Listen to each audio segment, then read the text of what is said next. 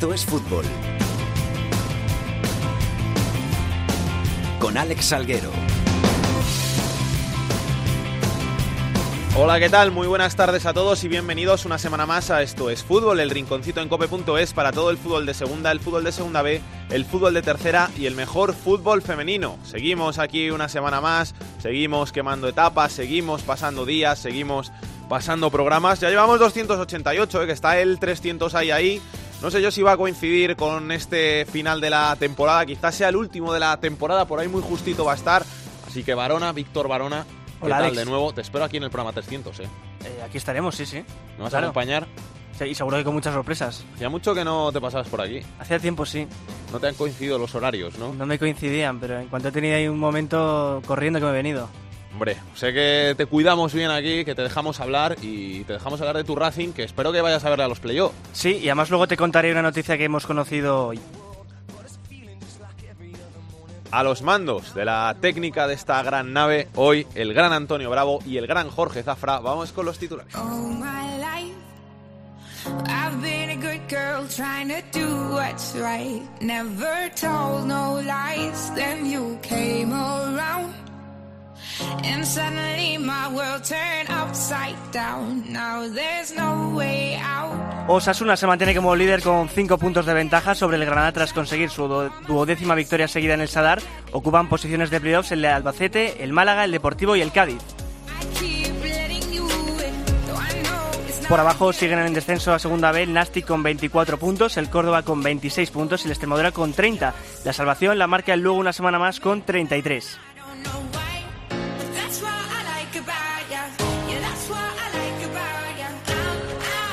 Y en segunda el Fuenlabrada y el Atlético de Madrid comparten el liderato del grupo 1. En el grupo 2 manda el Racing de Santander. En el 3 sigue en lo más alto el Atlético Baleares. Y en el 4 hay empate en lo más alto entre el Melilla y el Cartagena. El Alianza Verdrola esta semana para la competición con el Atlético de Madrid con 3 puntos de ventaja sobre el Barcelona. Y hay lío montado porque a falta de 4 jornadas los partidos de Champions de las azulgranas tendrán que jugarse los fines de semana, lo que obligará a estas a adelantar sus partidos de liga, algo que no ha sentado bien en el seno del Atlético.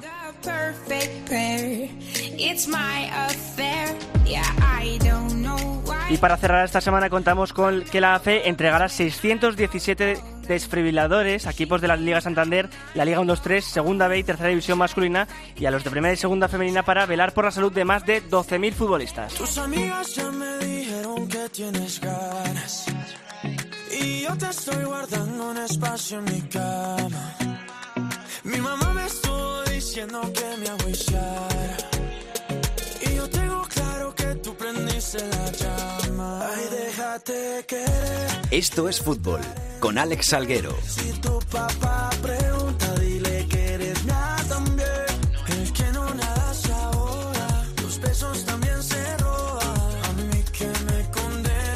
Que se está terminando la segunda división, que nos quedan tan solo 10 jornadas y estamos ya en el tramo final de la temporada y seguimos con el Osasuna como líder. Aumentan su ventaja los rojillos porque fueron el único de los seis primeros clasificados que consiguió la victoria. El Cádiz ganó, pero como jugaba contra el Reus no cuenta como victoria, así que el Osasuna, que fue el único de los primeros clasificados en sumar puntos, tres puntos, los demás, el Granada perdió, empataron Albacete, Málaga y Deportivo, aumenta su ventaja hasta los cinco puntos con el Granada en la tabla, el conjunto de Pamplona. Alberto Sanz, ¿qué tal? Muy buenas.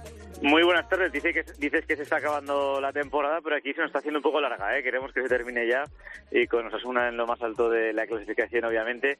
Eh, es verdad que ha sido un fin de semana muy, muy bueno para el conjunto rojillo. Decía Diego Barrasate antes de empezar la jornada que había que pasar esta hoja de calendario y dijo después de, de la jornada que había que guardarla porque había sido especialmente buena para el conjunto rojillo con ese triunfo y ahora, eso sí, llega una visita complicada para los de Arrasate con dos dudas en el 11, dos de los mejores jugadores del equipo, como son Rubén García y como es Juan Villar, el hombre gol del Club Atlético Osasuna, así que habrá que esperar cómo evolucionan, pero sí que es verdad que se está disfrutando de lo lindo y se tiene mucha esperanza de poder conseguir una victoria este fin de semana fuera del Estadio del Sadar. Como está la cosa, si ganas los cinco que te quedas en casa, subes. Y yo creo que con alguno menos también, porque hay que pensar que Osasuna todavía no ha sumado los tres puntos del Reus, cosa que sus perseguidores como el Deportivo, como el Albacete eh, o el Málaga sí que lo han hecho y eso le da una ventaja porque es verdad que a la clasificación ahora mismo nos está engañando. Osasuna podría tener, por lo menos en mis cuentas, 66 puntos, eso sí, con un partido más que el resto de, de equipos y yo creo que con 75 puntos les puede valer e incluso con alguno menos tal vez también porque está todo tan igualado que es tan difícil encadenar victorias que se, se hace complicado ¿eh? que haga falta este año 75 puntos. 12 victorias seguidas en casa. Hoy he visto un, un dato en el, en el AS, creo que, que Osasuna es junto al Manchester City y al Paris Saint-Germain el mejor equipo de Europa en casa. Es que dices bien 12 victorias consecutivas, pero es que no conocen la derrota en el estadio del Sadar. De hecho, el pasado 1 de abril de 2018 fue la última vez que Osasuna caía derrotado en su feudo. Así que una muy buena racha en donde se está cimentando, obviamente, este liderato en esta segunda división. El problema, eh, esta medida de, de antiviolencia que propone cerrar el Sadar dos meses, lo cual puede ser un problema bastante gordo para Osasuna. Un problema bastante gordo y de diferentes ámbitos. ¿eh? El primero, el de imagen, que en caso de que se confirme, en mi opinión, sería un batacazo importante. Eh, por otro lado, el de que en el estadio del Sadar, que complicaría todo muchísimo porque habría que decidir dónde jugar, etcétera, y además de que se privaría a toda la afición rojilla que está este año disfrutando muchísimo de poder ver a su equipo en su estadio y otro problema de que efectivamente de que si se han hecho malas cosas hay que empezar a hacerlas bien y habrá que pagar por ello, pero estamos todavía a la espera de ver qué, qué es lo que se decide de antiviolencia. ¿Esto por, por qué es? Por, en principio, dar invitaciones a un partido a miembros de, de Inargorri, de, de este sector de la afición. Habrá que ver si se confirma que es así, incluso habrá que saber si la directiva sabía a quién estaba dando esas invitaciones, pero en caso de que se confirme, desde luego, eh, sería, en mi opinión, una noticia muy mala para el conjunto rojillo. Gracias, Alberto. Un abrazo. Un fuerte abrazo. Después de Osasuna en la tabla, porque hay partidazo estrella esta, esta jornada, tenemos que hablar del Málaga, porque viene el Granada después del Osasuna y el Granada que va a recibir al Málaga. Javier Bautista, ¿qué tal? Muy buenas. Hola, ¿qué tal? Muy buenas. ¿Cómo llega el Málaga a este partidazo? Bueno, pues llega, llega con moral porque viene de hacer muy buenos números lejos de la Rosaleda, pero se le está encasquillando un poquito ¿eh? en el disparo en casa sobre todo, porque lleva cinco partidos sin ganar sobre todo en la, en la Rosaleda, lo que era al principio todo buenas noticias en la Rosaleda, se le está volviendo en contra la presión de jugar y sacar los partidos adelante en casa. El equipo juega de otra manera muy distinta, más suelto y sin presión fuera de casa, así que va con moral. Eh, se ha confirmado en las últimas horas, ¿no? El acuerdo lo, lo sacaba el diario creo, en Cope Málaga lo contamos en su día también, el acuerdo de Harper con el eh, Getafe por un millón y medio. Esto hace que el futbolista ahora que está lesionado, pues en la diana de todo el mundo, cuando el Málaga se está jugando eh, mucho. Te cuento esto porque Harper va a ser baja para el partido del, del sábado. Está sancionado Diego González, pero recupera el internacional sub-21 Pau Torres. Va a poner el equipo de gala, eh, Muñiz, el próximo sábado en Los Cármenes, y echando los números, está a 3 del segundo. El gol a veral por ahora está 1-0-1 para el Granada, así que está obligado a ganar el Málaga el sábado en, en Los Cármenes. Y si me apuras, el empate igual a lo mejor podría valerle porque en la jornada en la que el Málaga descansa, por aquello del enfrentamiento que ya no se puede realizar con el Reus, hay un Albacete-Granada. Así que los dos nos pueden ganar, son los que le preceden en la tabla, así que por lo tanto, los que le anteceden en la tabla, así que por lo tanto el partido del sábado es vital de importancia no perderlo para el equipo malaguista. Y un último dato que te cuento, hay ya 2.000 malaguistas y porque no le pueden dar más entradas, eh, previstos que vayan a desplazarse a Granada. Gracias, Bautista. Un abrazo. Un abrazo fuerte. Hemos hablado ya del Málaga, tenemos que hablar del Granada. Jesús Abril, ¿cómo estás? ¿Qué tal, Alejandro Salguero? ¿Cómo va el Granada? Que va segundo, pero es que llevas tres partidos sin, sin ganar y puedes perder esa plaza de, de ascenso directo con el, con el Málaga. Pues sí, la verdad es que encima la imagen que dimos el pasado sábado en Soria no es, no es la mejor, no ayuda a ser optimistas, pero a mí la verdad y, a, y al resto de la afición, por lo que puedo hablar con ellos y tal, es que ven que el resto de rivales tampoco dan una fiabilidad, salvo Osasuna precisamente, y aún así está a solo cinco puntos, entre comillas, no dan una fiabilidad que diga van a ganar cuatro o cinco partidos seguidos, salvo rachas así muy aisladas como la que pudo tener el propio Osasuna o el Cádiz. Entonces, en ese sentido, de momento mantenemos la calma. ¿Qué tal en Soria? ¿Te portaste bien? Eh, sí, además el mito ese de que en Soria hay dos estaciones, la de invierno y la del tren, cada vez es más falso porque hacía bastante calor, unos 20 grados así, incluso estábamos en manga corta y la verdad es que disfrutamos mucho, aunque se notaba que el ambiente estaba apagado en gran parte por la gran manifestación que ya pudimos ver el domingo pasado en Madrid por, en protesta por la despoblación de Soria y otros lugares y la verdad es que en ese sentido el ambiente del estadio estaba más descafeinado aún que en otras ocasiones que la verdad es que tampoco es que Soria sea la alegría de la fiesta pero eh, se echaba en falta que hubiera más afición local de hecho. ¿Cómo ves ese partido con, con el Málaga? ¿Qué, qué, qué apuesta tienes? Pues no deja de ser un partido que vale tres puntos como cualquier otro partido, pero sí tiene la simbología especial de ser el derby regional por excelencia para Granada, porque siempre con Málaga hemos tenido una gran rivalidad. Es verdad que últimamente ha sido más amistad que enemistad, pero ahora nos estamos jugando lo mismo y en la primera vuelta conseguimos ganar 0-1 con gol de Montoro, la verdad es que lo hicimos bastante bien. Y me parece que este partido puede ser crucial para el Granada porque como volvamos a encadenar un mal resultado, yo creo que más que la afición mm, lo puedo lamentar por el equipo por si empiezan a tener dudas respecto a lo que a lo que puede pasar más adelante porque hay que recordar que en los dos fines de semana de, de Semana Santa son dos salidas, una más complicada que es la de Gijón y otra Lugo que salga nada con lo que le cuesta ganar fuera de casa, ojito. Gracias Jesús, un abrazo. Nada, a ti, hasta luego. Carlos Llamas, Asturias, ¿qué tal? Muy buenas. Hola compañeros, muy buenas. ¿Todo bien? Sí, todo, todo bien, todo bien, la verdad. ¿Por qué te pregunto primero? ¿Por el Oviedo o por el Sporting? Por quien tú quieras, que tú mandas. Pues venga, por el Oviedo que está primero en la tabla, la noticia, la salida del director deportivo, el nuevo va a ser Michu. Sí, sí, sí, sí, la verdad que otra semana frenética, interesante, una noticia además que, que desvelaba nuestra compañera Gema Santos en el partidazo de COPE, la semana pasada contaba una noche a eso de las doce y media que Ángel Martín González tenía una oferta de, del Getafe para ir a ser el nuevo director deportivo y todo se fue confirmando a principios de, de, esta semana. Efectivamente, Ángel Martín González se va, todavía no es oficial lo del Getafe, pero sí es oficial su salida del Oviedo y también que su puesto va a ser para Miguel Pérez Cuesta, que ya en los últimos días ha estado trabajando en la ciudad deportiva, vuelve Michu después de tener que dejar el fútbol, además eh, jugando en el Oviedo eh, por esa lesión tan grave que, que tuvo, no pudo continuar, eh, se estuvo formando, se ha formado como director deportivo, este año ha estado como sabéis, en el Unión Popular de Langreo lo está haciendo muy bien con ese equipo recién ascendido. El equipo de Langreo está octavo y está ya salvado en su grupo de la segunda B y al final, pues, eh, lo bien que lo ha hecho, lo que significa eh, Michu, la importancia de, de este jugador en la historia del Real Oviedo en los últimos tiempos. Bueno, pues eh, se une todo para que el Real Oviedo le dé esta oportunidad. Eh, Micho obviamente está muy agradecido y es todo un reto el que tiene por delante. Es verdad que tiene mucho trabajo hecho porque le deja mucho trabajo hecho Ángel Martín González, pero a partir de ahora, pues eh, la máxima responsabilidad deportiva de, del Real Oviedo para un icono de la afición azul como es Micho. Y el Sporting se cortó la racha de victorias buen empate en Málaga y sigue sumando de cara al playoff que se va acercando poquito a poco.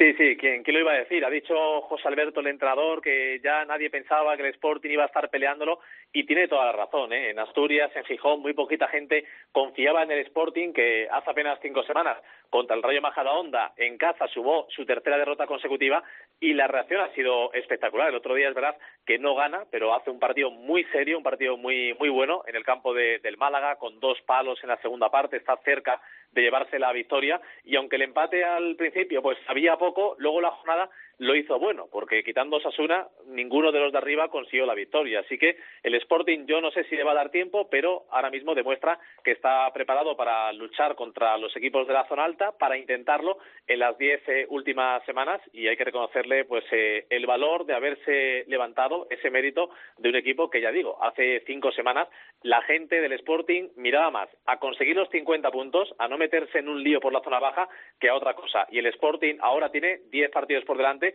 para confirmar esta mejoría y para llegar con opciones al menos hasta la última jornada. Gracias, Carlos. Un abrazo. Un abrazo, compañero. No está siendo la mejor temporada para el Nastic de Tarragona, que lleva todo el año ocupando posiciones de descenso. No tiene muy lejos la salvación que marca el Lugo, pero sigue en esos puestos de descenso a Segunda B en los que le acompañan el Córdoba y el Extremadura. Y en medio de pues toda esta vorágine de resultados en Tarragona sobresale un jugador que está disputando sus primeros minutos en el fútbol profesional español y que lo está haciendo muy bien y al que tenemos pues hoy el placer de contar con él en estos fútbol. Luis Suárez, ¿qué tal? Muy buenas, ¿cómo estás? Hola, buenas para ti y para todos los oyentes. Luis Suárez, colombiano, jovencito, unos 20, 21 años, ¿no? Y, y disfrutando del, del fútbol profesional y haciéndolo muy bien en esta primera temporada. Sí, 21 años, sí. Bueno, muy contento por, por este primer año en el fútbol profesional español. Sabía que, que no iba a ser fácil llegar hasta aquí, pero bueno, gracias a Dios, gracias al trabajo, al esfuerzo diario, se, se logró al llegar al fútbol profesional. ¿Cómo llegas tú al Nastic de Tarragona? Bueno, eh, el año pasado estuve en el Valladolid B, eh, metí 11 goles y pues este año se fijó el Nasty, llegó a un acuerdo con, con mi club que es el Watford de Inglaterra y se llegó al acuerdo para la sesión. O sea, que, que eres como el Cucho, ¿no? Que perteneces al, al Watford. El año pasado el, el Cucho delantero revelación de, de segunda colombiano como tú y este año Luis Suárez. Sí, correcto, más o menos. Eh, eh, es lo mismo, ¿no? De, somos del mismo dueño y sí, eh, casi la misma cosa, ¿no? ¿Cuánto llevas en España? Llevo alrededor de cuatro años, tres años más o menos, cuatro años. O sea, que te vienes para acá con 16, 17 añitos. Mm, No, con 18, con 18 llegué, con 18 llegué, entonces serían que 21, tres años. ¿Y, ¿Y qué tal? ¿Dónde has estado aquí en España? ¿Qué tal ha sido el, el periplo por, por el país? Bueno, llegué a, al juvenil División de Honor del Granada, pasé al año siguiente al filial granadino también. El año pasado estuve en Valladolid B y ya este es mi primer año en segunda división en el Nasti de Tarragona. Granada y, y Tarragona bien, pero Valladolid un poquito más, más jodido para vivir, ¿no? Sí, mucho frío, mucho frío la verdad, pero bueno, al final se hizo buena temporada allí y donde se pudo dar el salto a segunda división. Que, ¿de, dónde, de, ¿De dónde eres tú de Colombia? ¿De qué zona? Yo soy de la parte norte colombiana, de Santa Marta más precisamente. O sea, de, de- del Caribe, de, de la zona buena, de playita, calor, sol. Correcto, toda esa parte de ahí es costa atlántica y sí, toda esa parte por ahí, Barranquilla, Cartagena, todo hay playa por ahí, todo es Caribe. Bueno, en Tarragona tienes playa, por lo menos. Sí, sí. Que, ¿Cómo es Luis Suárez como, como jugador? Descríbete un poquito. Bueno, Luis Suárez es un jugador potente que va muy bien al espacio, que también puede hacer de, de nueve de referencia, bajando balones, peinando balones. Eh, trabajo los 90 minutos y nada, y en el terreno de juego se deja la última gota de sudor. Y con goles, que llevas unos cuantos este año. Sí, bueno, llevo cinco goles. Eh, a ver si aquí a final de temporada se puede marcar un par más, pero bueno, lo importante ahora es que, que el equipo vaya mejorando y se salve la categoría. Oye, ¿qué, qué le pasa al Nasty? ¿Qué, ¿Qué crees tú que le está faltando al equipo? Bueno, un poco de suerte diría yo también, porque venimos haciendo, exceptuando el último partido en Zaragoza, que fue un lunar de, de varios partidos que veníamos haciendo muy bien, compitiendo hasta el último minuto, pero como partido como Málaga, que un, un chute de ellos sin- eh, que iba afuera y nos da a nosotros y al final entra, pues al final parece que, que un poco de suerte, pero la intensidad del trabajo y competimos hasta el final a ver si si, si podemos salvarnos, es lo que se quiere, ¿no? Es que además es lo que dices tú, con los grandes, con los de arriba estáis sacando buenos resultados, no perdisteis en Riazor, con el, con el Málaga les hicisteis pasar muy mal, con el Osasuna igual, y, y al final eh, es algo que, que os está faltando. Sí, bueno, al final nos falta también tener un poco más de, de certeza en ambas áreas, tanto defensivamente como ofensiva, y al final yo creo que, que, que en el pasar de, de los minutos de los partidos pareciera que, que se van mermando, ¿no? Pero bueno, al final eh, son cosas que se van corrigiendo y esperemos que se corrija pronto y no que sea muy tarde. Aún seguís peleando, ¿no? Aún seguís creyendo que, que es posible la salvación. El sí se puede, ese que se entona mucho en España. Sí, claro, sí. Te- hasta que tengamos posibilidad de matemática vamos a luchar porque este equipo no se rinde. ¿Qué tal el, fútbol de segunda? ¿Cómo, cómo te has visto? ¿Cómo, cómo lo ves? Muy, muy, muy difícil, muy, muy distinto al que, que habías visto aquí en España y sobre todo al, de allí de Colombia. Sí, bueno, es muy muy complicado. Hay jugadores muy buenos en todos los equipos, jugadores que fácilmente pueden jugar en primera división. Y la verdad, dar el, el paso de, de Colombia aquí a segunda división B y después de segunda división a pasar al fútbol profesional se nota muchísimo, en verdad. Hay muchos futbolistas colombianos que, ahora os venís para acá para, jugar y muchos delanteros. El caso de eh, tuyo, el caso de Del Cucho, antes que tú estuvo Muriel, que además eh, jugó muy jovencito en, el Granada, no le salieron bien las cosas, pero, pero jugó muchos delanteros que os venís a probar suerte a Europa muy jovencitos y que al final es que yo creo que cuesta mucho dar ese salto. Sí, claro, al final es estar lejos de tu casa, lejos de todas las cosas la verdad es un salto muy complicado, una decisión muy complicada, pero al final el sueño de cada jugador es jugar en Europa, ¿no? En las mejores ligas del mundo y jugar la Champions League, que yo creo que es el, el sueño de todo jugador. El año que viene te, te vas para, para, Watford, ¿tienes pensado irte para allá si, si te llaman? Porque al final, aunque pertenezcas a ellos, no, no has jugado allí nunca, ¿no? No, porque tengo el problema de, del pasaporte. El pasaporte me imagino que llegará en los próximos días, que ya está todo listo, dos semanas, tres semanas. Y si la decisión de, de la gente de Watford es que vaya allí, pues de allí ya si no, pues se maneja la opción de, de otra sesión aquí en España, ya sea primera división o segunda división. No te va a gustar Watford, ¿eh? hace mucho frío también y llueve mucho. Bueno, yo creo que, que el futbolista se tiene que adaptar a cualquier situación, ¿no? Me adapté muy bien a Valladolid, eh, que es similar el clima, entonces, ¿por qué no me puedo adaptar a Inglaterra? Que Luis, me han dicho que, que estás con eso, ¿no? Con, con la nacionalidad para, para intentar conseguir la nacionalidad española. Sí, eh, lo que te acabas de decir, estamos esperando alrededor de dos, tres semanas a ver si, si puede llegar el pasaporte. ¿Te, ¿Te gustaría jugar con España? Hombre, yo estoy abierto. Sería un premio grande para mí eh, llegar a estar en la selección española, ¿no? En la sub-21, que, que todavía creo que tengo tiempo. Y si me llama la absoluta, hombre, claro, sería una muy buena oportunidad para mí y el premio de todo un trabajo. O sea, apunte Luis de la Fuente, ¿eh? que estás disponible, que estás marcando goles y, y, que estás dispuesto, sobre todo que estás dispuesto, que eso dice mucho. Sí, claro, eh, la disposición está, ¿no? Que que también estar en la sub-21 donde hay jugadores de primera división, de segunda división, de equipos top y estar yo ahí la verdad es que sería un honor, la verdad. ¿Qué tal la, afición de, del Nasti? Que no te he preguntado, te he preguntado poquitas cosas del Nasti. ¿Cómo, ¿Cómo es la afición de, de Tarragona? Bien, es una afición muy buena porque a pesar de los resultados siempre está al pie del cañón, por decirlo así, junto a nosotros, eh, nunca se rinde y la verdad a ellos mil gracias que siempre están en, en, aunque sean poquitos, están en todos los campos apoyándonos. Y Enrique Martín, de esos técnicos no hay por Colombia, no creo que haya tan locos como él. Bueno, eh, cada quien tiene sus características, el míster es un personajazo, pero bueno, eh, yo creo que su edad también lo hace llevar a, a, a todas esas cosas que hace, ¿no? Pero para mí un excelente míster. Muy bueno, ¿eh? Y sobre todo eh, que apuesta mucho por los jóvenes, que al final es cosas que, que los que venís empezando eh, eh, hay que agradecer mucho y también los que nos gusta el fútbol de, de cantera, que, que, Enrique Martín es uno de esos técnicos que, que, es valiente, sobre todo que es valiente para, para no temblarle la mano en, darle oportunidad a los chavales.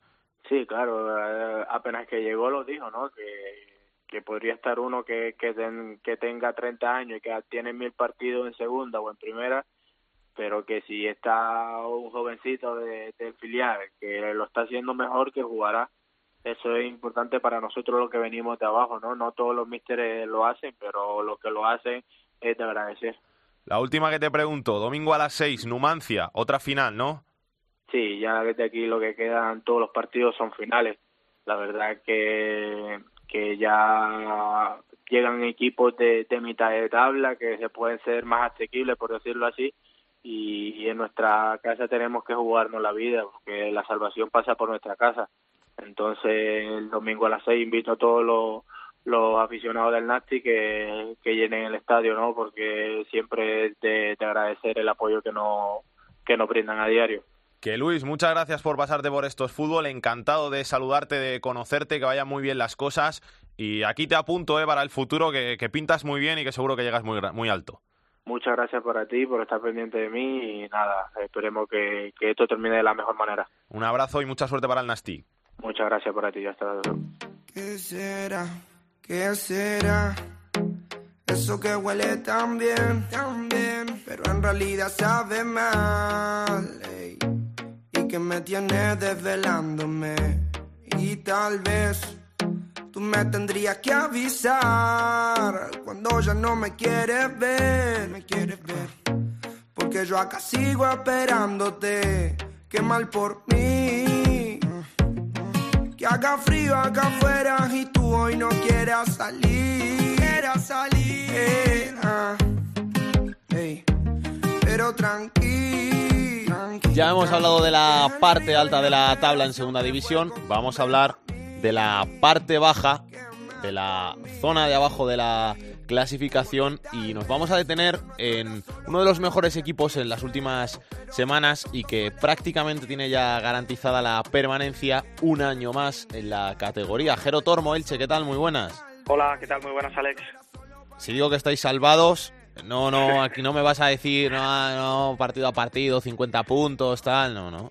No, a ver, lo que te voy a decir es que hace dos años el Elche Club de Fútbol no estaba en esta misma situación. Es verdad que cuando se consumó el descenso a Segunda División B, el equipo que por aquel momento dirigía Alberto Toril no tenía la ventaja que tiene a día de hoy este Elche, que es de 12 puntos respecto al descenso. En aquel momento eran 6 los puntos que se tenían a estas alturas de competición, pero es que no tiene absolutamente nada que ver este Elche de Pacheta con ese Elche de Alberto Toril.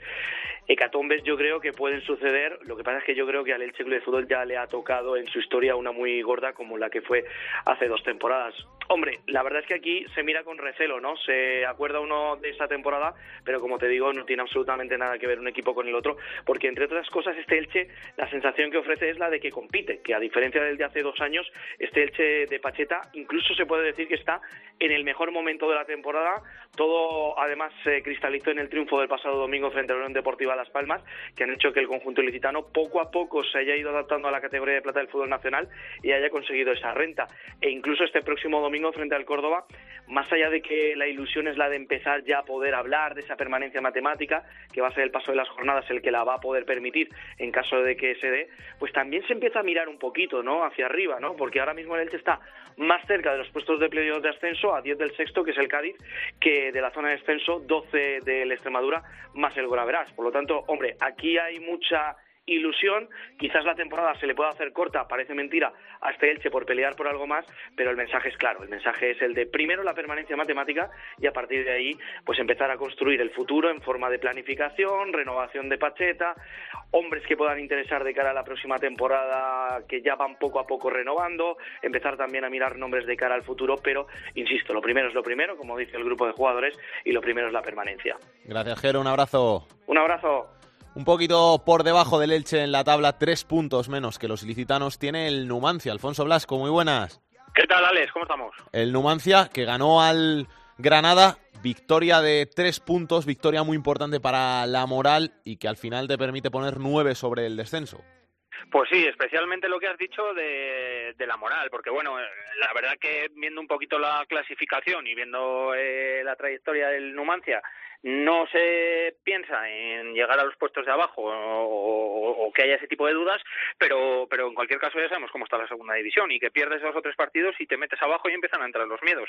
Entonces, sobre todo eso en cuanto a la moral y en cuanto a la clasificación también para tener más cerquita ese objetivo y ese horizonte que es el de la salvación, porque este año me parece a mí que no va a ser como el pasado y lo de mirar más para arriba es prácticamente imposible.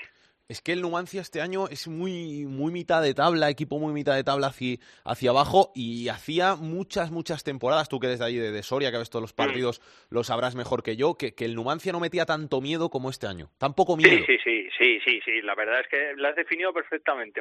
Te voy a, a copiar la, la definición de que el Numancia es un equipo este año de mitad de tabla para abajo porque es tal cual y es lo que estamos viendo. Y al final, bueno, pues llega algún partido bueno, pero luego llegan dos seguidos malos, llegan dos partidos medio buenos, pero luego te vienen tres malos. Entonces, al final, pues obviamente ese juego hace que estés donde, donde estés y que hay que volver a recordar que es un proyecto nuevo, que se han ido muchos jugadores, muchos de ellos importantes, que no ha estado el entrenador, Yagoba, que estuvo aquí tres años, que ha llegado Aris López Garay, que con todo lo que ello conlleva, incluso en, la forma de jugar. Entonces, pues bueno, un poquito de paciencia, aunque los ánimos están por aquí, fufu, fufu, ¿eh? hay pitos todos los días y al míster y a algunos jugadores no les gusta nada.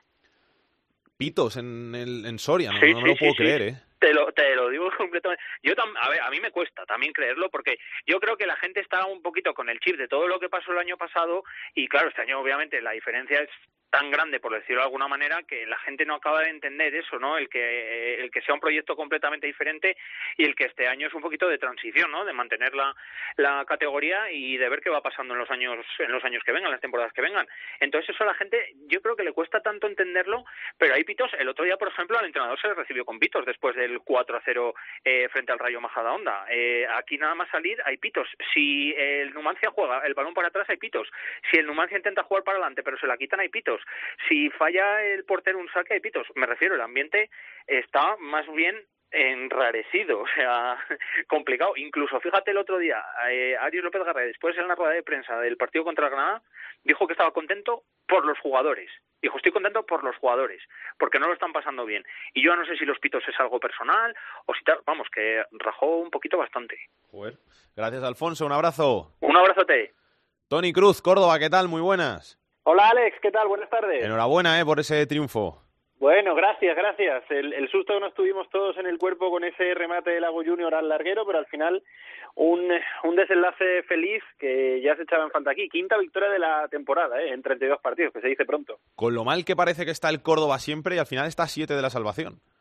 Claro, es que al final aquí la gente se agarra a un clavo ardiendo, ¿no? El equipo gana muy poco y cuando gana se celebra y además cuando lo hace siendo aparentemente mejor que el rival, realmente mejor que el rival, como pasó ante el Mallorca, pues bueno, sobre todo atendiendo que el, que el enemigo era un, uno de los más poderosos de la categoría, pues se han recobrado un poco las, las esperanzas, aunque el panorama son siete puntos, sí, pero el panorama es muy muy complejo. Las últimas dos jornadas son ante Osasuna y Depor, que, que bueno, ojalá lleguen, atendiendo a que el Córdoba también llegue con opciones, lleguen ya con todo el pescado vendido, uno ascendido y otro ya en.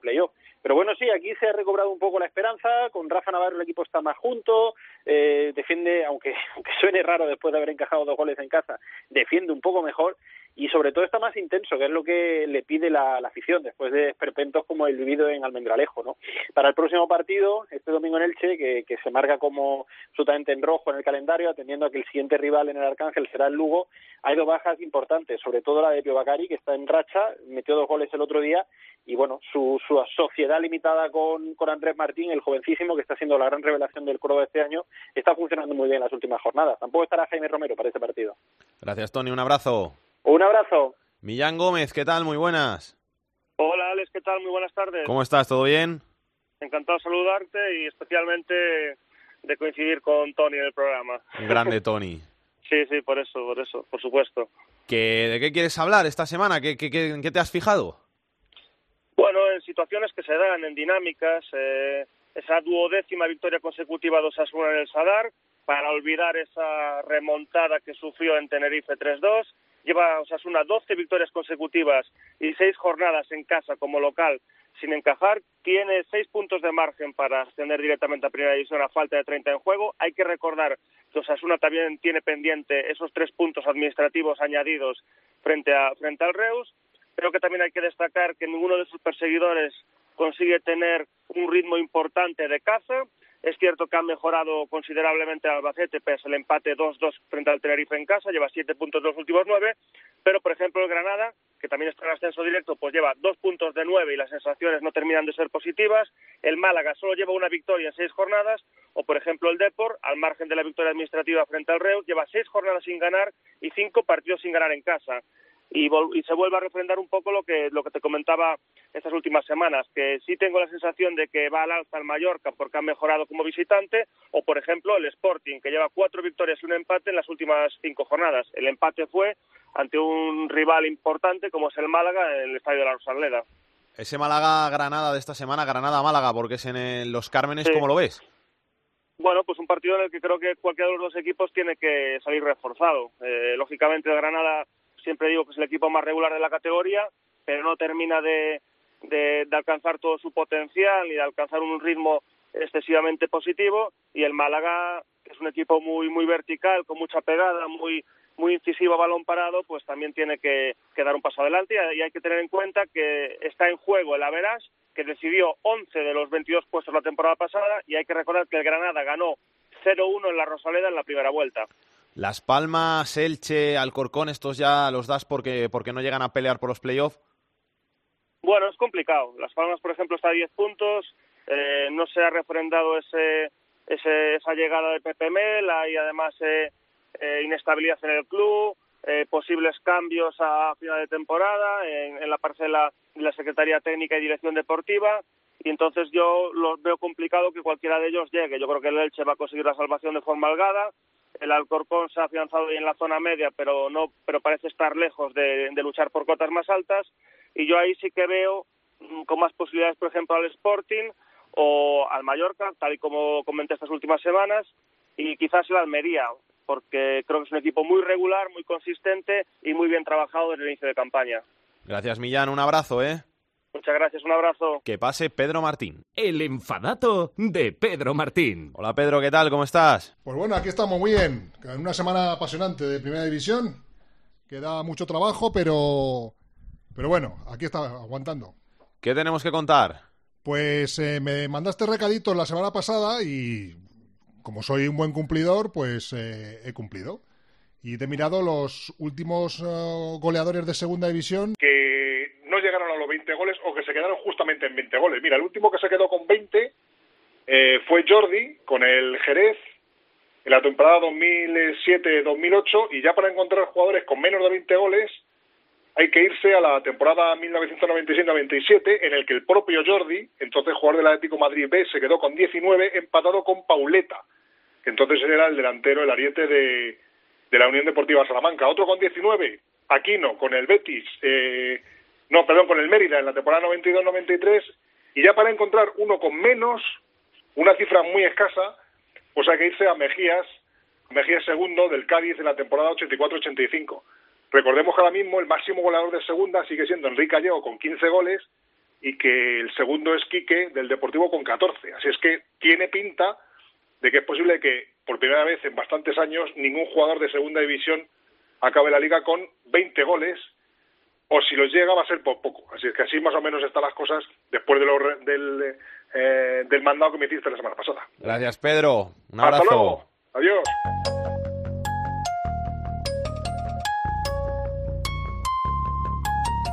La segunda B en Esto es Fútbol. Vamos a hablar ya de la segunda B. Vamos a saludar al capitán de la segunda B aquí en Esto es Fútbol, Rubén Bartolomé. ¿Qué tal? ¿Cómo estás? Hola, ¿qué tal? Muy buenas tardes. ¿Todo bien? Todo perfecto, con ganas ya de, de una nueva jornada para dirimir eh, la segunda división B de, de, de fútbol español. Nos queda muy poquito, siete partidos, y me encanta lo apretada que está la primera plaza del, del grupo 1, porque hasta el séptimo puede ser campeón de grupo. Sí, la verdad que llevamos viendo dos semanas que, que hay mucha igualdad para el, para el playoff y, y para el primer puesto, porque no, no acaba de, escaparse nadie. Y eso que está viendo duelos directos que podían haber roto la clasificación eh, para, para el lado de los de arriba, y lo único que ha hecho es, es que se comprima.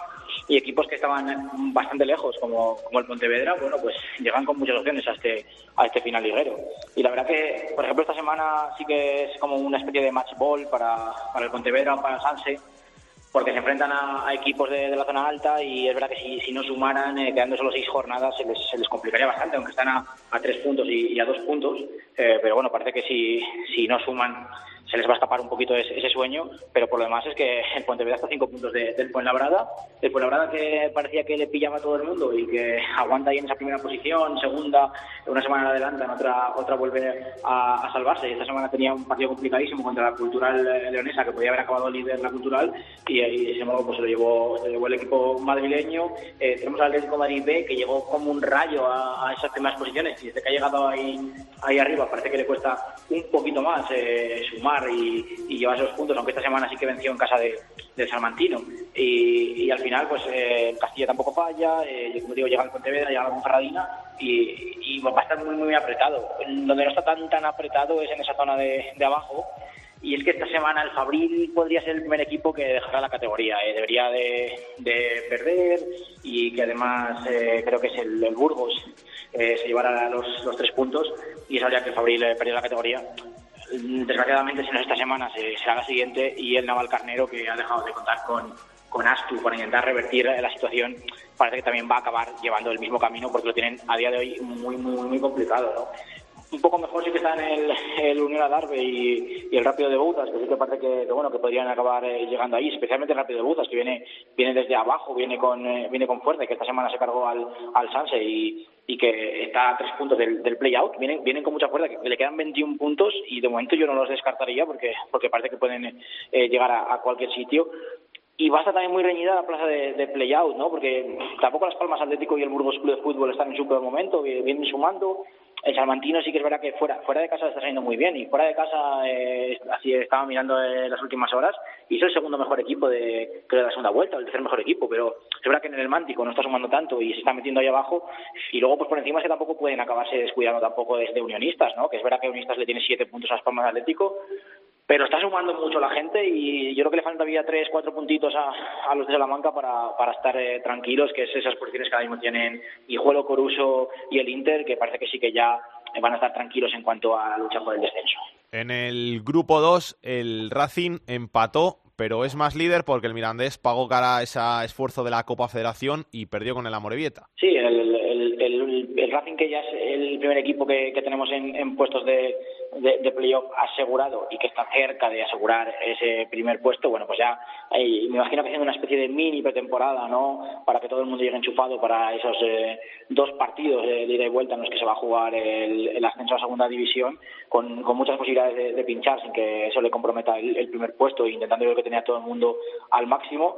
El, eterno dilema de si es mejor llegar tan descansado o llegar con competitividad hasta el final, pero bueno, eh, bendito sea el problema para el Racing que de momento lo ha hecho, lo ha hecho muy bien. Y el Mirandés que se complica un poquito esa segunda posición, ¿no? A la que puede llegar eh, la Unión Deportiva Logroñés. Es cierto que el Mirandés con una victoria esta semana y si el Real Oviedo y el Leyoa no sumaran eh, los tres puntos, sería virtualmente equipo de playoff también, así que también lo tiene muy, muy, muy cerca, parecido a la Unión Deportiva Logroñés, porque la diferencia al final es 12 puntos con, con el filial Carballón. Y el Baracaldo, que es el que yo creo que ha llegado un pelín más apurado a este tramo final de liga, porque después de estar luchando con, con los otros dos, parece ya está un poquito más descolgado, pero también sigue teniendo seis puntos de ventaja, quedando siete jornadas, que es eh, una renta bastante interesante. Además, porque los equipos que vienen detrás tampoco están siendo muy regulares en cuanto a sumar esa, esa clase media de, desde el Real Oviedo hasta, hasta prácticamente la Sociedad B o algún equipo más por abajo, que, que son cinco o seis equipos que, que se están adelantando entre ellos y que no acaban de tener continuidad. Que, como decimos esta semana, está bastante definido ese, ese playoff y el Mirandés, si no es esta semana virtualmente, será, será la siguiente casi seguro eh, equipo de playoff. Eh, por debajo hay, igual que el año pasado, aunque el año pasado fue más exagerado, hubo equipos mucho más descolgados desde el inicio, sí que hay eh, seis equipos que se han descolgado un pelín, ¿no? aunque es verdad que Lizarra tiene tres puntos al Tudelano y, a, y al Arenas, pero parece que es verdad que hay, que hay seis equipos que están un poquito más abocados a esa lucha por, por las cuestiones de, de, descenso. No hay ninguno especialmente descolgado, porque tanto la Sociedad Cultural y Deportiva Como la Gimnástica de Torre la Vega eh, y el Vitoria, que son los tres que están más abajo, con una victoria se meten otra vez en el meollo y, y con dos victorias estarían fuera. Pero sí que es verdad que en el grupo 2 ha pasado en los últimos años, como que la lucha por el descenso cada vez va teniendo menos inquilinos, hasta que en las últimas jornadas hay cuatro o cinco y se definen que son los cinco que, que acaban eh, cayendo. El año pasado en la jornada 33, creo que era 34, teníamos ya dos, tres equipos descendidos y solo hubo lucha por, por el playoff de descenso. Y este año, pues parece que si los que están en esa zona media baja espabilan un pelín, también tendríamos lo mismo. Aunque, ojo, al, al final del Sporting, muchas semanas luchando por el playoff, eh, muchas semanas como uno de los equipos que podía meterse ahí arriba está en una mala dinámica y ya ve muy cerca de los puestos de abajo. Le está costando eh, sumar al, al filial sportinguista en las últimas eh, semanas. Y acogió a ir esta semana venciendo a, al Langreo, que era otro de los equipos de zona media, pero es la única semana que ha sumado de las últimas y le va a costar. Y ojo, porque si no consigue cambiar la dinámica de las últimas semanas, pues esta victoria puede verse muy abajo. Grupo 3 sigue líder el Atlético Baleares.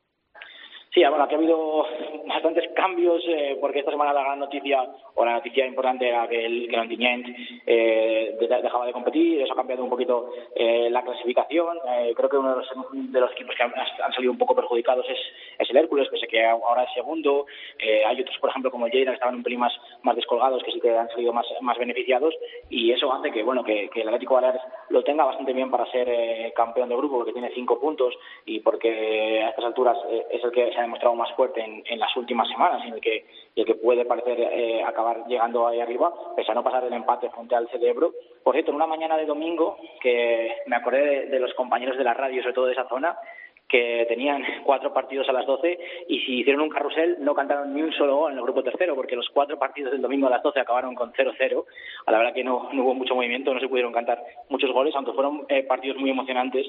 Como también fue emocionante porque hay que hablar del partido del Castellón frente al Hércules, que era un equipo de la zona baja contra un equipo de la zona alta. El Castellón que metió 10.000 eh, personas en, en, el partido, la verdad que, que hubo un ambientazo y al final se decidió todo prácticamente desde los 11 metros. ¿no? Los dos goles del Hércules eh, fueron de penalti y el Castellón falló un penalti que hubiera supuesto al menos un empate y que incluso en ese momento hubiera sido eh, la victoria momentánea. El Castellón que va a seguir eh, luchando por esa zona de abajo en la que está todo igualadísimo, del Conquense que es no colista porque se lo tenía en el colista, pero es decimonoveno, al Peralada, que es duodécimo, todos en tres puntos, eh, cada semana cada punto. Ahora sí que aquí sí que en este grupo cada punto puede ser para, para salvarse o, o para no salvarse. También ha habido bastantes modificaciones con, con el tema del, del de equipos que, que han sumado bastantes puntos, otros que, otros que no han ganado nada. Y, y siete, siete jornadas en la zona de abajo de, una mini liga, ¿no? De siete jornadas a intentar salvarse en el que puede caer cualquiera desde el 12 eh, para abajo porque ninguno está salvado. El Ebro ya, que es el que, les, el que está delante de ellos, le saca seis puntos a los implicados, va a vivir tranquilo el final de liga, pero como, te decía, ocho equipos, tres puntos y una mini liga de siete jornadas para dirimir quién se queda en segunda B y quién baja tercera. Y en el grupo cuarto, el Cartagena, cuatro victorias, cuatro jornadas sin ganar. El Melilla, cuatro victorias seguidas. Empate tenemos ahora en lo más alto de la tabla, 61 puntos. Sí, parece que hay un poco de vértigo en este grupo cuarto. Cada vez que un equipo eh, llega a la zona de, arriba, porque le pasó también a, a Lucas Murcia hace unas cuantas semanas, que, que parecía que se podía comer el mundo y finalmente en esa lucha que tenía con el Cartagena se fue quedando abajo y esta semana que parecía que volvía a sumar de tres en tres y que volvía a acercarse a esos puestos de arriba, bueno, pues vio como en el minuto 93 el villanovense que necesita puntos como el comer para intentar salir de los puestos de descenso lograba el empate y, como bien dices, pues Melilla y Cartagena que ahora están igualados con un recativo de Huelva que sigue siendo uno de los equipos más en forma de las de las últimas semanas que esta semana no fue capaz, de pasar del empate frente al a Marbella pero si hubiera ganado hubiera sido también co-líder con Melilla y con Cartagena y que se van a jugar esas posiciones eh, de playoff con, como decíamos las últimas semanas, con el UCAM luchando prácticamente con, posiblemente con el San Fernando, que esta semana no fue capaz de sumar, que cayó en casa 1-2 contra Talavera y que perdió una oportunidad muy importante para, para haberse metido ya en puestos de, de playoff eh, después de muchas buenas semanas. Pero va a haber, parece que esa lucha entre los tres de arriba, porque Lucas no está trabajando en su mejor momento, pero sigue teniendo opciones porque está cerca, con el San Fernando como gran eh, eh, equipo que puede luchar por el playoff, y cuidado con el Badajoz, que sin hacer tampoco muchísimo ruido, no está también ah, bastante cerca, que fue el equipo que se cargó eh, al Cartagena esta semana y que llama a las puertas de ese playoff, incluso mirando a lo alto, está a 10 puntos del de, liderato, obviamente son muchos, tiene que fallar mucha gente, pero están hacer, sin hacer mucho ruido, acercándose muy poquito a poco. Y abajo, bueno, pues como te decía, eh, los dos equipos que las últimas semanas estamos hablando de que tienen muy poquitas opciones, como son el Almería B y el Atlético Malagueño. El Atlético Malagueño que una vez que superó al, al Almería B, que consiguió dejar el, el sede colista, parece que no le han quedado muchas más fuerzas para, para seguir eh, mejorando posiciones y que van a acompañarse los dos equipos año que viene en, tercera división porque también eh, puede, podría darse el, el, con una carambola que, que el Almería ve ya descendiendo esta semana, pero casi seguro que en dos, tres semanas están los dos en tercera división. Y a partir de ahí, pues parece que sí que hay eh, seis equipos para, para dos plazas de descenso y una plaza de, de play-out, ¿no? Porque el Real Murcia, que cada vez está un poquito más abajo, y el Sevilla Atlético sí que parece que tiene una ventaja que parece, parece que puede ser suficiente para no tener que llegar a la última jornada jugándose la salvación, pero a partir de ahí Jumilla, Sanluqueño, el Don Benito, el Granada, el Villanovense y el Ejido, eh, que están en cinco puntitos eh, y un poco igual que en el grupo tercero, con menos implicados y con algo más de diferencia, pero también eh, una liga muy complicada para llegar. Y el Villanovense, que me, me llamó mucho la atención y volvió a empatar esta semana, es el decimosexto empate de, del club, que la verdad que solo ha ganado cinco partidos, está en números del Atlético Malagueño y del Almería B en cuanto a victorias, o sea, estaría para estar ahí, ahí abajo con ellos, pero sin embargo empató 16 veces y puntito a puntito, bueno, pues tiene a dos puntos el play-out, a tres, a tres puntos la, la salvación, necesita alguna victoria porque de empate a empate no le va a servir, pero bueno, que es un equipo que pierde poco y que en estas últimas siete jornadas no va a vender fácil la derrota como no va a vender nadie, pero que va a ser muy complicado e incluso ya no solo por su lucha por la salvación, se enfrenta a varios rivales de arriba y puede amargarle a más de uno la lucha por el ascenso. Gracias Rubén, un abrazo. A vosotros, adiós. Hemos hablado en el grupo tercero del Ontinyent de lo que ha sucedido con el conjunto alicantino. La semana pasada hablamos con Vicente Parras, el entrenador del Ontinyent, y hoy tenemos aquí en Estos Fútbol al capitán, a Juanan Casanova, al que le agradecemos mucho que esté aquí en Estos Fútbol. Hola Juanan, ¿qué tal? ¿Cómo estás? Hola, buenas tardes. ¿Todo bien? Bien, llevándolo de la mejor manera posible. ¿Cómo, cómo estáis? ¿Cómo estás tú y cómo está la, la plantilla? Bueno, pues haciéndonos, haciéndonos una idea, ¿no? De todo lo que nos ha pasado y, bueno, intentar superarlo y aceptarlo lo antes posible y, bueno, es lo que nos ha tocado vivir. ¿Qué hacéis ahora con, con las vidas? ¿Qué, qué hacéis en, en el tiempo que teníais que entrenar? Porque imagino que, que no estaréis entrenando.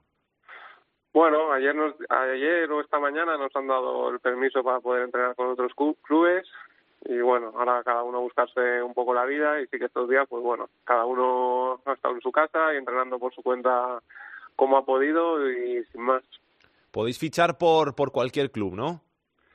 Bueno, hasta ahora nos han dicho que hasta el 9 de el 9 de, de abril, que es el martes que viene, no se reúne la federación. El- ese día supongo que, que la, la federación nos autorizará para poder firmar en clubes que tengan alguna ficha libre.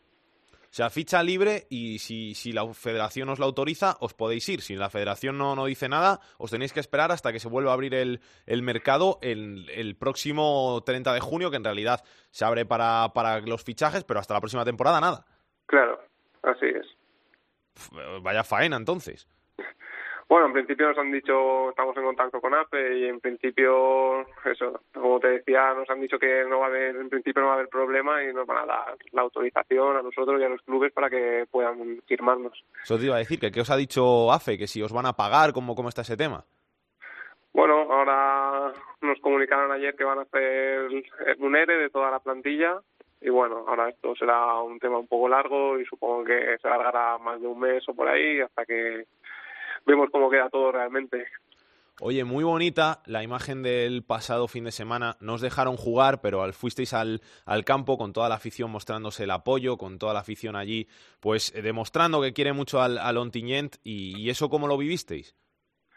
Bueno, pues dentro de lo duro que, que ha sido todo, hay que quedarse con las pequeñas cosas bonitas como esa, que nos demostraron el cariño y el respaldo que hemos tenido durante todo el año. Y bueno, la, la plantilla lo agradeció mucho, se vio que somos un grupo que la afición nos, nos quiere, bueno, nos quería, nos quiere y que nos ha valorado mucho durante todo el año, ¿no? Después de, todo lo que hemos pasado, el equipo estaba vivo, estaba compitiendo y bueno, eh, hasta que donde nos han dejado, ¿no? Me dijo Vicente la semana pasada que eso es mucho de, de admirar, que sabiendo que no ibais a cobrar, queríais seguir compitiendo para salvaros. Sí, nosotros al final veíamos que si nos salvábamos, igual se podía dar viabilidad al club, que podía entrar algún inversor nuevo interesado si el equipo estaba en segunda B. Y bueno, también para cada uno, de cara a poder buscar equipo los años, el año siguiente, era, era un logro muy grande conseguir la salvación como, como habíamos estado todo el año, ¿no? Sufriendo, sin cobrar y bueno, al final yo creo que podíamos haberlo conseguido, ahora es muy fácil hablar, pero bueno, estábamos ahí y ganando el sábado contra el español estaríamos ahora con tres o cuatro puestos por encima del descenso. Tú a nivel personal, ¿cómo, cómo lo estás llevando? ¿Qué estás haciendo? ¿Que, que, que estás ahí viviendo en, en Ontinyent? ¿Eres de, de otro sitio? Sí, yo soy de un pueblo cercano y bueno, pues estoy entrenando, como te he dicho antes, ¿no? Entrenando por mi cuenta y viendo si hay alguna alguna solución. ¿Ofertas y eso tienes? ¿Se puede decir? ¿No se puede decir? Bueno, se puede decir, sí, han habido contactos, hay equipos interesados, pero bueno, vamos a esperar también a ver cómo, cómo discurre toda la reunión de la federación y, y bueno, a ver si sale algo lo suficiente interesante. Pues Juanan, que muchísimas gracias por pasarte por aquí por estos fútbol. Mucho ánimo para, para ti, para todos los compañeros. Transmíteselo a los compañeros de, de ahí del Ontinyent porque os lo merecéis. Y ánimo y a seguir disfrutando del fútbol, que, que el fútbol no solo es esto, sino que hay muchas cosas muy bonitas y que seguro que las vais a disfrutar el año que viene. Muchísimas gracias a vosotros. ¿Qué tal, Varona? ¿Cómo estás de nuevo? Hola Alex, ¿qué tal? Encantado de estar aquí contigo otra vez. Hay que hablar del Racing, ¿no? Hay que hablar del Racing, sí. ¿Qué hay que contar del Racing? Bueno, que ha sido condenado, bueno, está siendo investigado eh, Ángel Lavín, expresidente del Racing, que ha sido eh, acusado de, una, de un delito de eh, administración desleal continuada a tres años y medio de prisión. Hay que decir que eh, este hombre fue presidente del Racing y se le acusa de haber desfalcado las cuentas del club eh, te leo textualmente, de tener un plan preconcebido para desviar activos patrimoniales del Real Racing a través de mecanismos de comisión como suscripción de contratos con terceros, ocasionando obligaciones y perjuicios económicos a la entidad. Hay que decir que la sentencia no es firme, es decir, Ángel Avión va a poder presentar recurso, eh, pero de momento, eh, si se confirma esta sentencia, además va a tener que pagar 216.000 euros al Racing por esos perjuicios que le causó económica- económicamente. Ángel Lavín, que fue presidente de 2012 a 2014, ¿no? Eso es. Y que se supone que, según dice la, la sentencia, la ha condenado a tres años y medio de, de cárcel por esta apropiación fraudulenta del, del dinero del Sí. Racing cuando él fue presidente. Sí, lo que dice la sentencia es, recordamos que el Racing estaba en concurso de acreedores, eh, lo que dice la sentencia es que Ángel Lavín utilizó el Racing eh, con un, a través de un mecanismo, a través de un plan preconcebido, que es lo que dice la sentencia, que tenía ya un, un plan pensado para, una vez que el Racing saliese de ese concurso de acreedores, eh, a través de estos mecanismos, eh, desviar dinero de- del Racing de Santander, que luego además eh, recordamos cómo acabó esa situación, ¿no? Gracias, Varona. Hasta luego. Ya no me miras como si yo fuese otro. Ya no te quiero más. No te creo más. Vete con tu falso disfraz para otro lado. Pues yo merezco más de lo que tú me das. Fútbol femenino en Esto es Fútbol. Ahora me toca a mí ser malo. Date cuenta, no es nada raro. Andrea Peláez, directora de Área Chica, muy buenas. Hola, ¿qué tal, Salguero? Muy buenas. Yo muy bien, ¿y tú? Bien. ¿De qué vamos a hablar? Que hay que hablar de muchas cosas. ¿De qué te pregunto primero? La Champions. Pues eh, sí, podemos hablar de la Champions, en la que tenemos ahí al Barça en semifinales, que está preparando su encuentro ante el Bayern de Múnich. Un Bayern de Múnich, por cierto, que el otro día perdió la final de la Copa Alemana ante el Wolfsburgo, era lo normal. Pero bueno, eso nos deja ver que son mortales, que se les puede ganar y el Barça puede tener eh, tranquilidad en ese aspecto. Y en la otra semifinal va a estar el Olympique de Lyon y el Chelsea, que esa está decantada totalmente para el Olympique de Lyon. Y te pregunto por la Champions, porque es que la Champions va a provocar lío en la Liga. ¿La Champions va a provocar lío en la Liga? Sí, claro, ¿Por porque como el Barça tiene que jugar en el fin de semana, la Champions se juega en Bueno. se- en, fin de semana, el Atleti al Ya final... buscas tu lío los- tú claro, solito. Con esos tres puntitos ahí, ya no se puede jugar en las últimas jornadas en horario reunificado de eso que se dice. Sí, bueno, pero es que esas cosas estamos un poquito acostumbrados en la Liga Iberdrola porque no se hacen las cosas de forma como cabría esperar que fuera lo normal, que es como tú dices, porque se están jugando el título. Pero bueno, en el mundo del fútbol femenino todavía pasan estas cosas, todavía hay parones en medio de la nada, todavía hay eh, clubes que pierden a sus eh, jugadoras para jugar partidos de la autonómica, pasan cosas bastante extrañas, pero bueno, sí, si le quieres llamar lío, le podemos llamar lío. Yo lo digo porque en el fútbol profesional masculino sé, no ocurre. pasaría nunca. Pero es que el fútbol femenino no es profesional. Tenemos que darnos cuenta de esto, que no es considerada una liga profesional. Por lo tanto, estas cosas no se rigen por nada y las jugadoras eh, evidentemente se quejan, eh, sobre todo las que atañe este tema, sobre todo, que son las del Atlético de Madrid y las del Fútbol Club Barcelona, que son las que se están jugando el título. Pero claro, es que no es una liga profesional y entonces estas cosas siguen sucediendo aunque parezcan totalmente irracionales, que lo son. Y tenemos a la selección concentrada. Sí, tenemos a la selección concentrada para dos partidos amistosos de cara al Mundial. Hace nada tuvimos eh, otra vez la Liga Parada. ¿te Claro, es que no, eh, hace menos de un mes tuvimos la Copa Pues, Algarve, ahora otra vez A sí, estas, sí que cosas, hacen amistosos. a estas cosas me refiero. Pues están otra vez la Liga Iberdrola parada por amistoso. Esta vez eh, son amistosos de la selección española de camino al Mundial de Francia. Van a ser el viernes día 5 para enfrentarnos en Don Benito, en Extremadura, a Brasil. Y el próximo martes, eh, fuera, martes día 9 de abril, ante Inglaterra. Son partidos, bueno, hay que jugarlos, está muy bien jugarlos porque además son rivales de mucha entidad. Inglaterra un poco menos, pero Brasil es una buena selección y son amistosos de camino a Francia. Pero por eso te digo, ¿ves? Estas cosas son las que, bueno, pues aún rechinan un poco porque la liga se para de forma súper irregular de forma muy seguida. Hace nada teníamos la Copa Algarve, ahora está otra vez parada. Pero bueno, están acostumbradas, pero esperemos que todo esto con tema convenio y una, alguna vez lleguemos a tener una liga más regularizada o, quién sabe, profesional por lo menos. ¿Cómo va la liga? Que no te he preguntado. Sigue todo igual, eh, sigue todo igual porque el Atlético de Madrid ganó su último partido el pasado fin de semana de la jornada 26-3-1 al Betis y el Barça hizo lo mismo en las Gaunas, ganó 0-4 al Logroño, por lo tanto siguen en la pelea, sigue el Atlético de Madrid líder con 72 puntos, tiene 3 menos el Fútbol Club Barcelona 69 y por abajo las cosas siguen igual en cuanto a puestos, pero han cambiado un poquito porque tuvimos dos duelos por todo lo bajo, Sevilla 3, Madrid 0 y Málaga 4, Fundación Albacete 2. Esto deja al Málaga igualmente colista, pero con 20 puntos y al Madrid le deja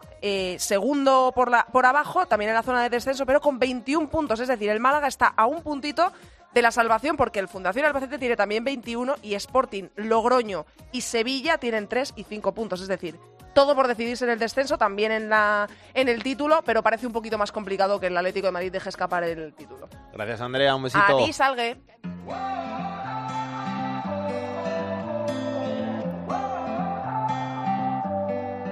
Tercera división.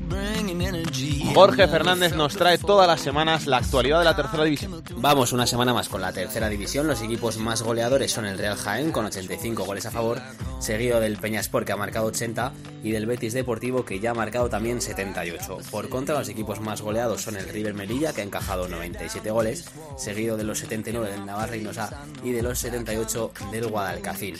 Si hablamos de nombres propios, hay que hablar una semana más de Antonio López, jugador del Real Jaén, que con 29 goles es el pichichi de la categoría. Y para conocer la noticia de la semana hay que irnos hasta Burgos porque el TAD de Castilla y León ha anulado las sanciones por incomparecencia al Real Burgos, unas sanciones que le habían mandado a Primera Regional, no hay que olvidarlo. La federación no quiso obedecer las medidas cautelares y decidió descender al equipo burgalés. Ahora esas sanciones han sido anuladas, el equipo sigue compitiendo esta semana en Primera Regional y vamos a ver cómo termina todo este caso porque en Burgos están muy molestos con la Federación de Castilla y León. El TAD le da la razón al equipo burgalés y no a la Federación. Así que vamos a ver qué recorrido tienen estas sentencias, porque de momento en Burgos, como te digo, están muy muy molestos, se cree que se les ha tratado de manera injusta, no se respeta sus medidas cautelares y bueno, es un episodio que se abre para el Burgos y para la Federación que tiene muy muy mala pinta. De todos modos, seguiremos al tanto de todo lo que suceda en Burgos, de todo eso y de toda la tercera división aquí en Esto es Fútbol. Hasta la semana que viene, Alex. Aitor Puerto nos trae la agenda de la semana. Comenzamos el repaso de la agenda futbolística el fin de semana con la segunda división, jornada 33. Destacamos el sábado a las 6, el segundo, el Granada, que recibe al cuarto, al Málaga, en el derby andaluz. El domingo a las 12, el décimo primero, el Alcorcón recibe al tercero, al Albacete. En la segunda división B, jornada 32 para los cuatro grupos. En el grupo 1, partidazo, derby entre cuarto y quinto. En la cultural leonesa que recibe a la Ponferradina. En el grupo 2, segundo contra sexto. El mirandés que recibe al Leioa. En el grupo 3, el español B, sexto, recibe al Villarreal B, tercero. Y en el grupo cuarto, eh, primero contra tercero. El Melilla recibe al Recre. Y acabamos el repaso a la agenda futbolística del fin de semana con la tercera división. Hemos fijado la mirada en el grupo 14, jornada 32, partido entre el Moralo, que es tercero, que recibe al Extremadura B, que es sexto.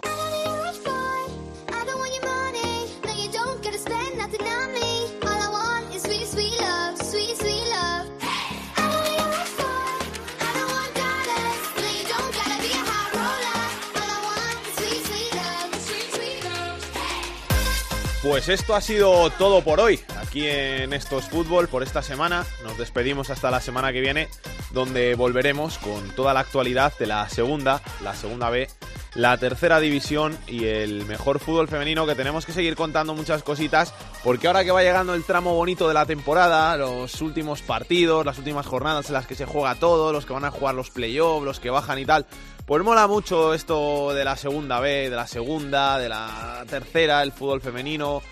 Tenemos que contar muchas cositas, así que aquí os emplazamos la semana que viene en estos fútbol. Hasta entonces, que lo paséis bien, que disfrutéis. Besos y abrazos para todos. Chao, chao.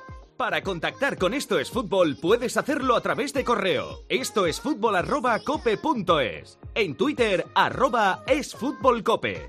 Y en Facebook, Facebook barra Esto es Fútbol.